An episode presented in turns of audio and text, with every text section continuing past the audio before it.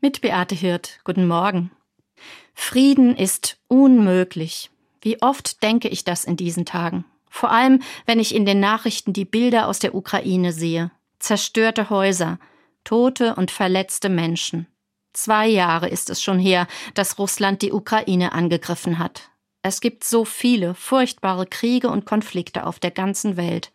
Aber mit dem Ukraine-Krieg ist auch uns der Krieg noch mal näher gerückt.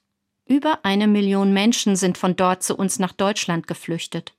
Und viele Experten sagen mit Sorge, wenn Russland in der Ukraine gewinnt, dann sind auch andere europäische Länder in Gefahr, dann dringt der Krieg womöglich noch weiter in Europa vor. Mir macht das Angst. Und vor allem habe ich den Eindruck, es ist überhaupt keine Lösung in Sicht. Es erscheint einfach unmöglich, aus diesem Krieg wieder herauszukommen, wie aus anderen Kriegen und Konflikten auch. Frieden scheint ganz und gar unmöglich. Wenn ich überlege, was mir Hoffnung macht in dieser Situation, dann ist da zum einen der Blick auf frühere große Kriege und Kriegsgegner. Was haben Frankreich und Deutschland zum Beispiel erbittert gegeneinander gekämpft? Erzfeinde waren wir. Aber schon als ich in den 80ern als Jugendliche im Schüleraustausch war, konnte ich das kaum noch glauben. Jetzt sind wir doch Freunde und Nachbarn. Ja, es ist möglich, dass Feinde sich wieder die Hände reichen. Und dann ist da für mich zum anderen auch die Bibel. Sie kennt große Kriege und Konflikte, aber eben auch großartige Friedensvisionen.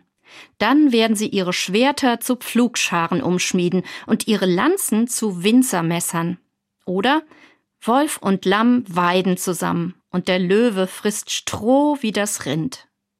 Ich finde, sie sind immens wichtig, solche Visionen vom Frieden. Und natürlich braucht es Menschen, auch Politikerinnen und Politiker, die daran glauben, Frieden ist möglich. Wir müssen uns für ihn einsetzen, zumindest Schritte auf ihn hingehen, im Großen wie im Kleinen.